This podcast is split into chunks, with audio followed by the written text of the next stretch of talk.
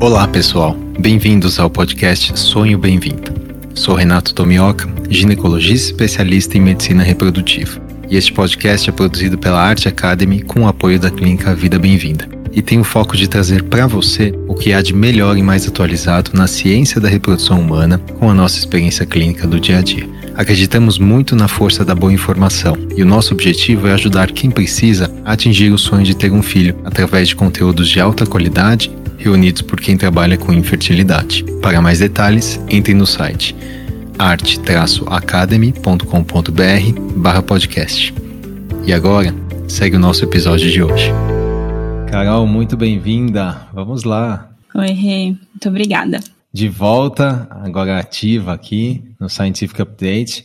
E esse é um, é um Scientific Update que derivou de uma reunião científica que a gente teve com a Grazi, né, da, da Ferrin, muito interessante sobre os antagonistas dos receptores de ocitocina na reprodução humana. E aqui, claro, estamos falando termos técnicos, mas vamos falar o que, que é isso. Então, primeiro, o que, que é o antagonista e por que usar na reprodução humana, Carol? Para falar do antagonista do receptor de ocitocina, a gente tem que entender a função primeiro da ocitocina no útero. Então, a ocitocina é um hormônio que ela estimula principalmente a contratilidade uterina. Então, a contração do útero. O útero, boa parte dele é um músculo. A maior parte da camada ali do, do grosso do útero é um músculo que tem a capacidade de contrair.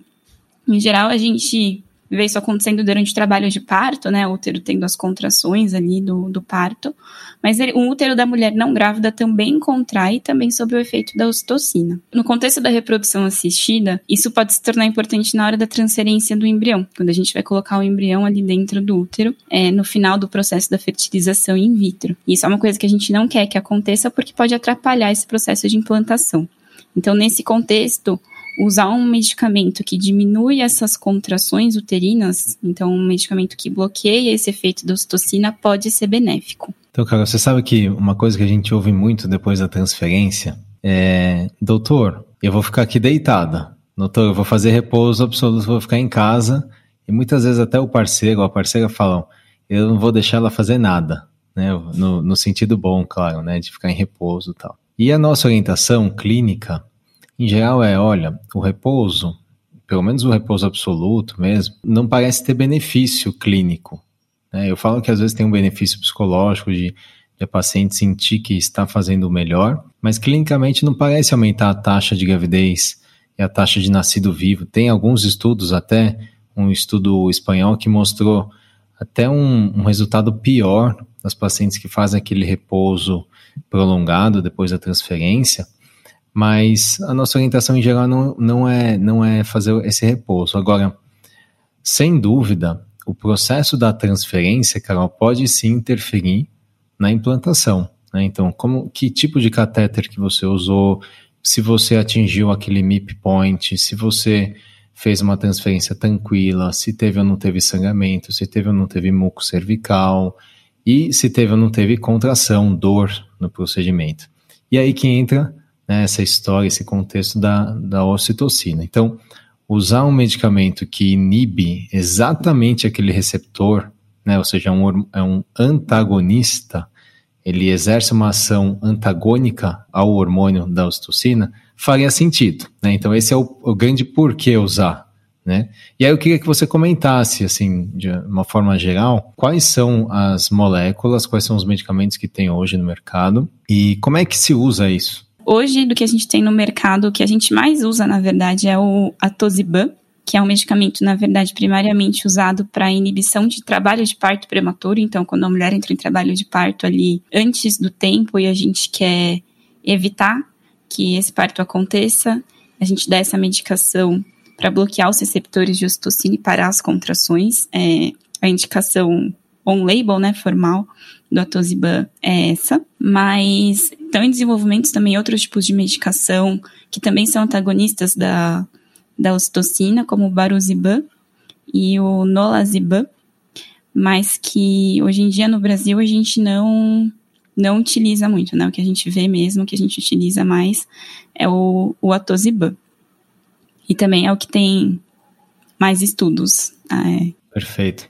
E muito bem da obstetrícia, né, Carol? A gente aprende muito na, na obstetrícia a, in, a interromper o trabalho de parto prematuro com essa molécula, sem dúvida é o principal medicamento, né, o mais eficaz, disparado, que ele vai exatamente ali na, no receptor e inibe, é muito eficiente. Agora, na obstetrícia mesmo, quando a gente vai se formar lá na residência, uma coisa que a gente ouve muito é o útero não gravídico, ou seja, o útero que ainda não recebeu, não implantou o embrião, e até nas, talvez nas primeiras semanas, é a história de que ele não tinha receptor de, né, para não, não atuaria tanto ali a ostocina.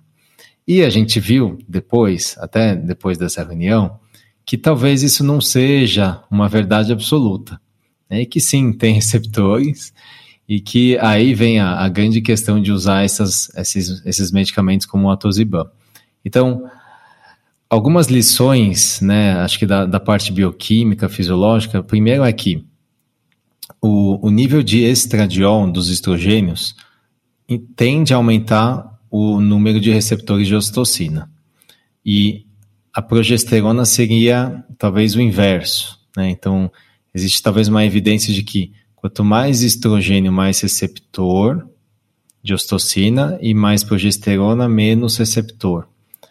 Portanto, no, vejam aqui quem está ouvindo isso aqui, a, qual que é o nosso grande objetivo? É fazer algo naquele momento que vai reduzir a contratilidade uterina. É isso, certo?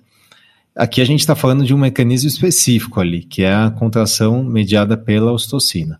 Então, eu, eu pensei em três estratégias. Se você tiver alguma aí, é, vamos, vamos somar aqui. Mas, ó, uma delas seria reduzir a produção de ostocina, certo? Porque se eu, independente do número de receptor, se eu reduzo a ostocina, eu vou provavelmente ter menos contratilidade. Como fazer isso? Talvez ter menos dor, né, ser um procedimento mais tranquilo, que é o que a gente faz, evita pinçar o colo do útero e evitar relação sexual, né? Até porque na relação sexual é liberado o hormônio ostocina, que é muito atribuído também ao prazer, né? A segunda estratégia seria reduzir a ação da astocina. Então, ok, ela foi produzida, mas eu vou a, a reduzir essa ação. Que aí poderiam entrar esses, é, esses medicamentos. E a terceira seria reduzir os receptores, né? reduzir o número de receptor. E aí talvez atuar no estrogênio e na progesterona. E aqui que eu deixo a grande pergunta para você também pensar, Carol. Será que um ciclo natural com menos hormônio né? Será que um ciclo que mimetiza a fisiologia tende a ter menos receptor de ocitocina? Tem evidência disso, do que você leu na literatura? É, do que eu li na literatura, não encontrei evidência disso. É, mas também o que tem de evidência sobre a ação da ocitocina no útero não gravídico é relativamente recente. Quando a gente procura sobre ocitocina e útero, vem sempre gravidez, trabalho de parto prematuro, né?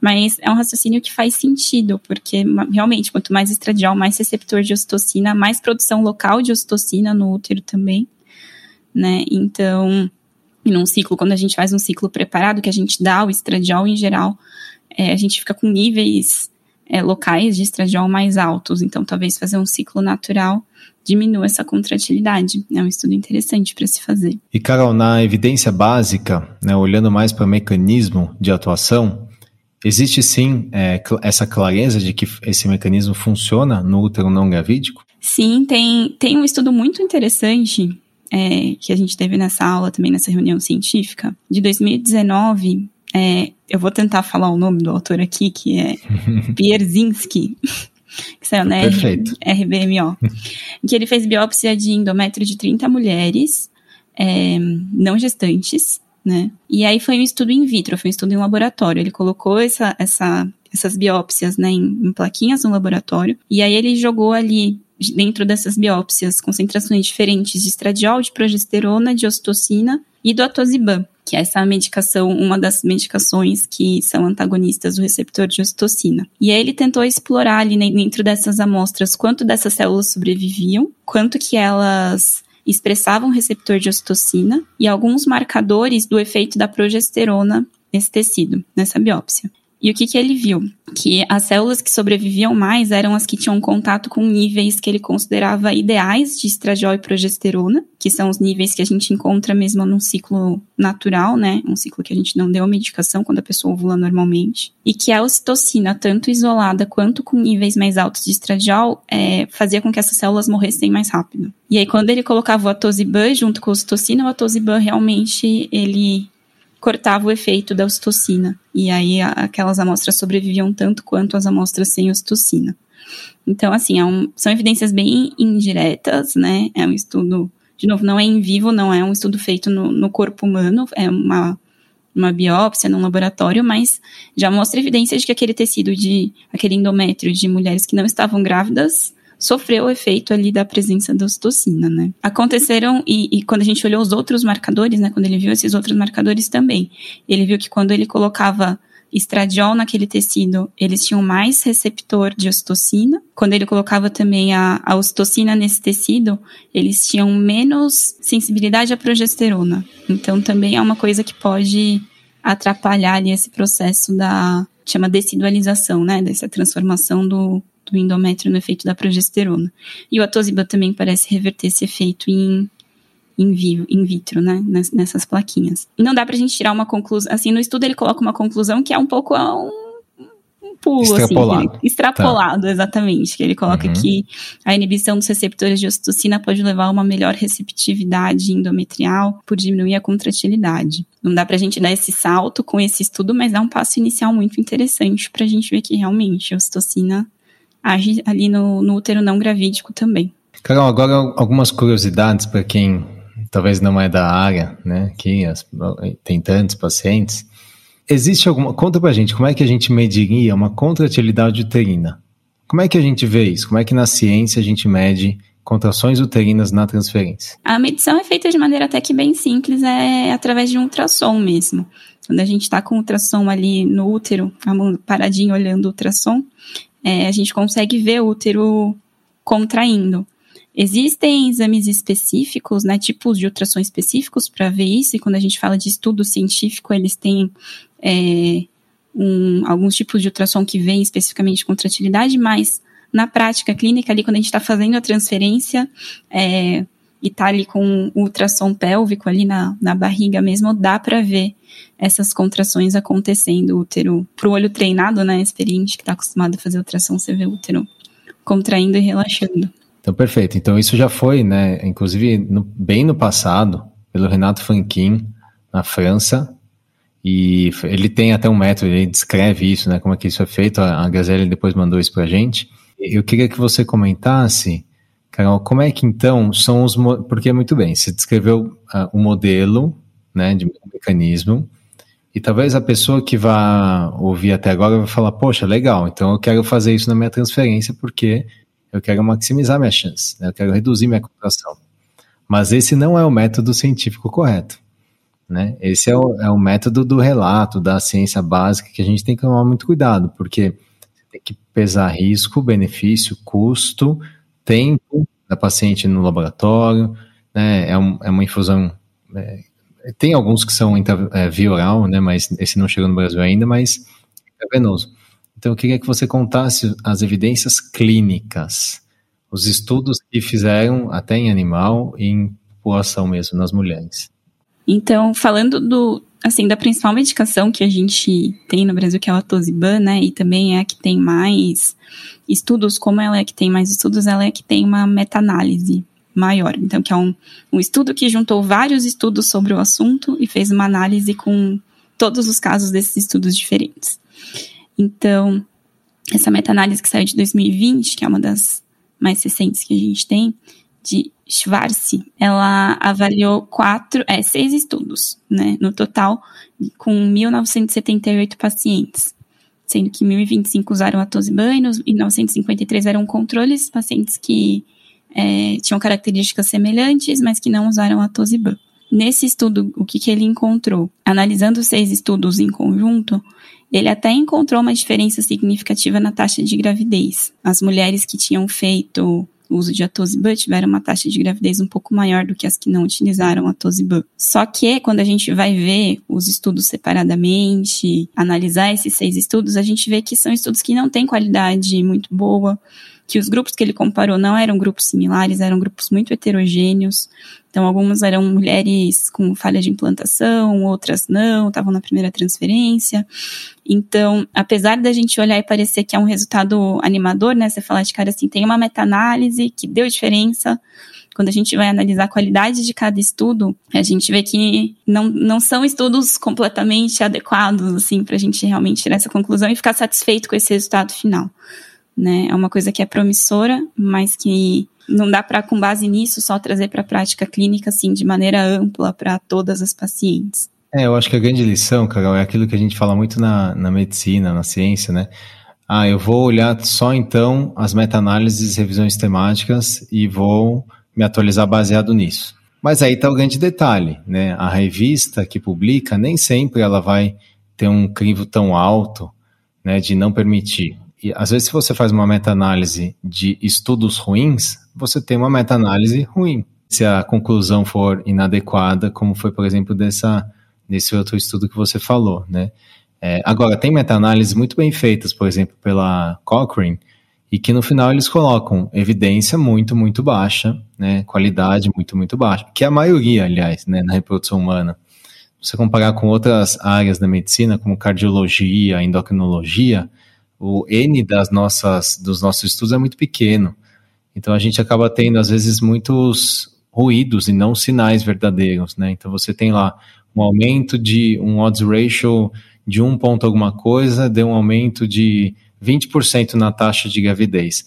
Mas você vai ver o número, o número absoluto é pequeno, o N é pequeno, e, e aí você se contenta com isso. Então, selecionar esses artigos pontualmente pode levar também a uma falha clínica, né, de indicação de um medicamento. Não que usar o atosibano seja um erro, não acho que é isso, né, mas eu acho que ainda talvez seja um pouco precoce de disseminar isso para todo mundo que tem falha. Talvez é uma questão de seleção. A gente vê muito isso também, né, Carol? Quando você tem é, estudos bem desenhados, com desfechos diferentes, de, né, de centros diferentes, com desfechos diferentes, Talvez é porque você não está selecionando também a população que mereceria fazer esse tratamento. Então, talvez você vai ter desfecho melhor num, num casal, numa paciente que tem falha de implantação, ou até que tem uma adenomiose, por exemplo, que sim, tem aumento da contratilidade uterina, né? Então, aqui fica algumas, algumas coisas para a gente pensar. E aí eu queria te ouvir, que mais que você estudou aí, que você revisou da literatura. Dos estudos que a gente tem alguns estudos sobre com as outras medicações, né, além do, do atosiban, que a gente ainda não tem aqui no Brasil, mas do na, nalosban, que é a versão via oral, tem uma meta-análise também de 2021 grande, que comparando nalosban e placebo, viu 1.836 mulheres, e ele encontrou uma redução da, da contratilidade uterina mesmo com o uso do nalosiban, mas não foi uma diferença significativa. Ele encontrou que a taxa de gravidez evolutiva foi 5% maior, pouca coisa maior no grupo que usou na Luziban. É, mas quando ele estratificou, né, para quando ele separou os grupos para ver quem transferiu D3, quem transferiu em D5, ele não achou mais essa diferença. Então, assim, tudo parece uma tendência, tendência a diminuir a contração uterina, tendência a melhorar a taxa de gravidez, mas é uma diferença pouca, a princípio não significativa. Então, também é uma medicação é, que está com os estudos correndo aí, mas a gente ainda não tem nenhum estudo conclusivo para falar que realmente tem que ser usado de maneira ampla, aumenta a taxa de gravidez. Acho que tem um grande do, do Grissinger, né, que vem estudando isso. Acho que é essa, essa que você citou, né, essa meta-análise. do Grissinger, isso. Que essa e, é a última que saiu agora de 2021. É, esse é um, é um controlado, né? São dois braços controlados, placebo controlado, então um grupo recebe placebo, o outro recebe o medicamento, vê o desfecho. Mas aqui eu acho que o mais importante ressaltar para quem está ouvindo é que o desfecho principal não é a contração, porque a contração provavelmente vai reduzir. O que a gente tem que provar é a hipótese de que a reduzir a contração e aplicar essa medicação aumenta a taxa de nascido vivo, que eu acho que é o principal. Ou seja, implanta, não aborta e nasce. Pode ser até que a taxa de implantação seja igual ao grupo controle. só que a taxa de abortamento é menor, é uma hipótese, né? Ou até a taxa de implantação é maior, e mesmo a taxa de abortamento, e mais aí nasce mais, enfim, tem muitas hipóteses aqui. E ainda não está claro, né, Carol, se, se realmente essa medicação, ou pelo menos o protocolo que se usa, ou que se usou, acho que essa seria a frase correta, né? Usar a medicação dessa forma, desse protocolo, para essa população, não houve mudança em relação ao placebo. Mas será que se a gente aplicar isso para alguns outros subgrupos de outra forma, outros esquemas, uh, seria melhor? E aí eu queria que você falasse sobre como, como é que se aplica o atosiban hoje na, na reprodução humana. Quais são aí os principais protocolos hoje? É, primeiro que essa medicação ela não pode ser comprada pela paciente, né?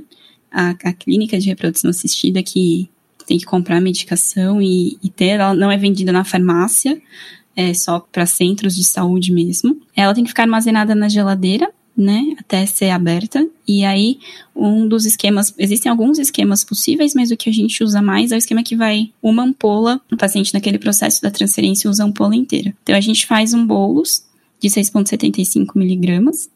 Bolos é quando que a gente é um faz bolos, a medicação. É quando a gente faz a medicação, injeta a medicação é rápido, né? não, não fica ali gotejando por um tempo, a gente só põe na seringa e já injeta de uma vez. Então, essa injeção direta aí de 6,75. E depois a gente deixa isso antes da transferência. E aí, depois da transferência, a gente deixa a medicação gotejando ali numa bomba de infusão, que é um aparelho que mede certinho quantos ml, quantos miligramas da medicação estão estão correndo ali por tempo, a velocidade de infusão certinho. E aí a gente pode deixar essa velocidade de 18 mg por hora por mais 30 minutos e 6 mg por hora por mais 2 horas.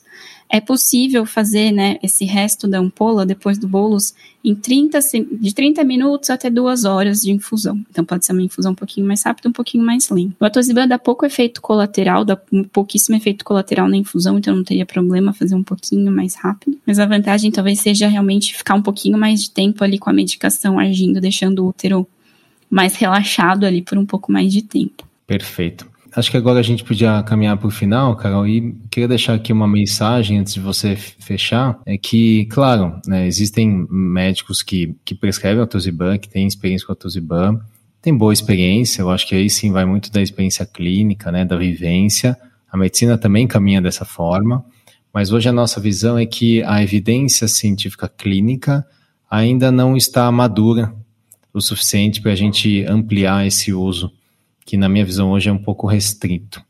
É, dúvidas que eu tenho são essas que eu coloquei. Será que existe um público que se beneficiaria mais, né, da, não só eu diria que a, o que a gente chama de diagnóstico sindrômico grande, que é a falha de implantação de repetição, mas talvez os pacientes que têm é, alguma doença que aumentaria esses receptores, por exemplo, a adenomiose. Então, fica aqui para a gente pensar e eu queria que você deixasse aí os seus comentários finais e as perspectivas que você vê desse tema. Eu acho que realmente o, o que a gente vai ter para o futuro é escolher melhor as pacientes para quem a gente vai utilizar esse tipo de medicação, quem realmente vai ter benefício. Tenho bastante curiosidade de ver um estudo com adenomiose e contratilidade uterina e e uso de atosiban. Talvez aquelas pacientes que a gente já tem uma previsão de que vai ter uma transferência difícil, quem tem o um colo mais fechado, já teve uma transferência anterior que foi tecnicamente mais difícil. E também algum estudo com embrião euploide, né? Porque a gente fala de tudo isso,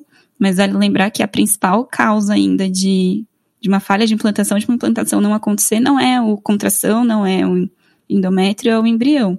Então, talvez nesse contexto até ter algum estudo com embrião biopsiado seja interessante, com embrião euploide, né, sabidamente euploide. Mas eu acho que a gente tem uma perspectiva, assim, de, de utilizar o atosiban mais aí no futuro para transferência do embrião, mas a gente ainda tem que ver melhor como e para quem, principalmente. Perfeito. Acho que você resumiu bem. Quero agradecer mais uma vez esse compilado, esse estudo todo que você fez. E agradecer, claro, a, a própria Grazi, que foi uma aula muito interessante. E até a próxima, então, né, Carol? Temos muitos temas aí pela frente. É verdade. Feliz de ver você de volta aqui com a gente. No Scientific Eu também. Update. Muito uhum. obrigada pelo convite. Um beijo. Se cuida. Beijo. beijo.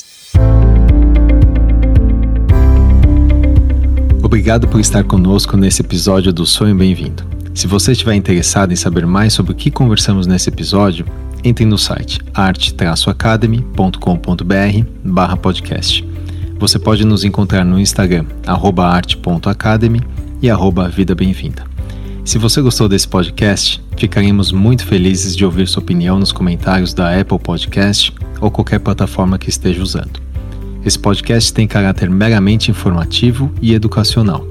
Não deve ser utilizado para realizar autodiagnóstico ou automedicação. Conteúdo não é feito para substituir a consulta com um profissional de saúde.